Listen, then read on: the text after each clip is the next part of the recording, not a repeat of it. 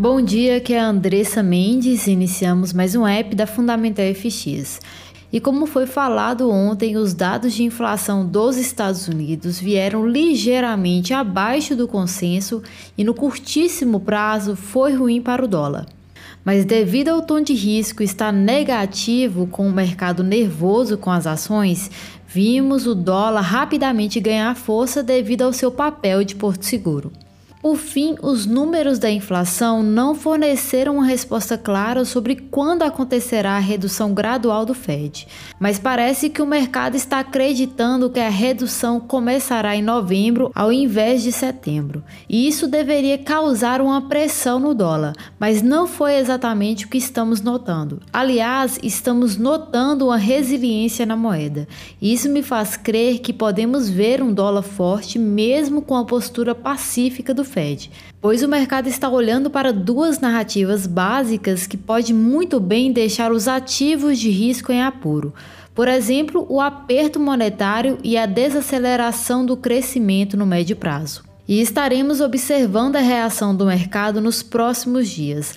Agora, com o mercado acreditando que o Fed irá adiar a redução, talvez podemos ver as moedas beta se recuperarem após uma reação nas quedas das ações dos Estados Unidos. Não sabemos exatamente se o S&P, por exemplo, vai continuar caindo, mas não queremos estar contra o movimento quando os compradores de mergulho tomar o poder. E como já falamos por aqui, teremos meses complicados pela frente com o sentimento do mercado misto e muitos catalisadores para absorver. Então é necessário manter uma carteira com nível de margem saudável e bem diversificada. Hoje daremos atenção ao BCE. Teremos dois membros revisando sua visão de estratégia do banco. Isso pode dar algumas pistas sobre o estágio das discussões sobre a reversão de novos estímulos e tivemos dados de inflação melhor do que o esperado para a Inglaterra, e isso de certa forma pode dar algumas expectativas mais rockest para o banco e pode apoiar a libra esterlina,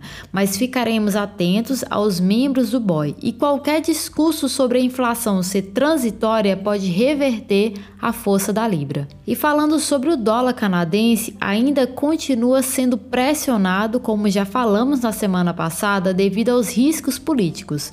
No entanto, teremos dados de inflação para o Canadá e podemos ver alguma força na moeda após o lançamento, mas ainda estamos cautelosos para comprar o dólar canadense e iremos esperar as eleições passarem. Por fim, espero ter ajudado e até mais.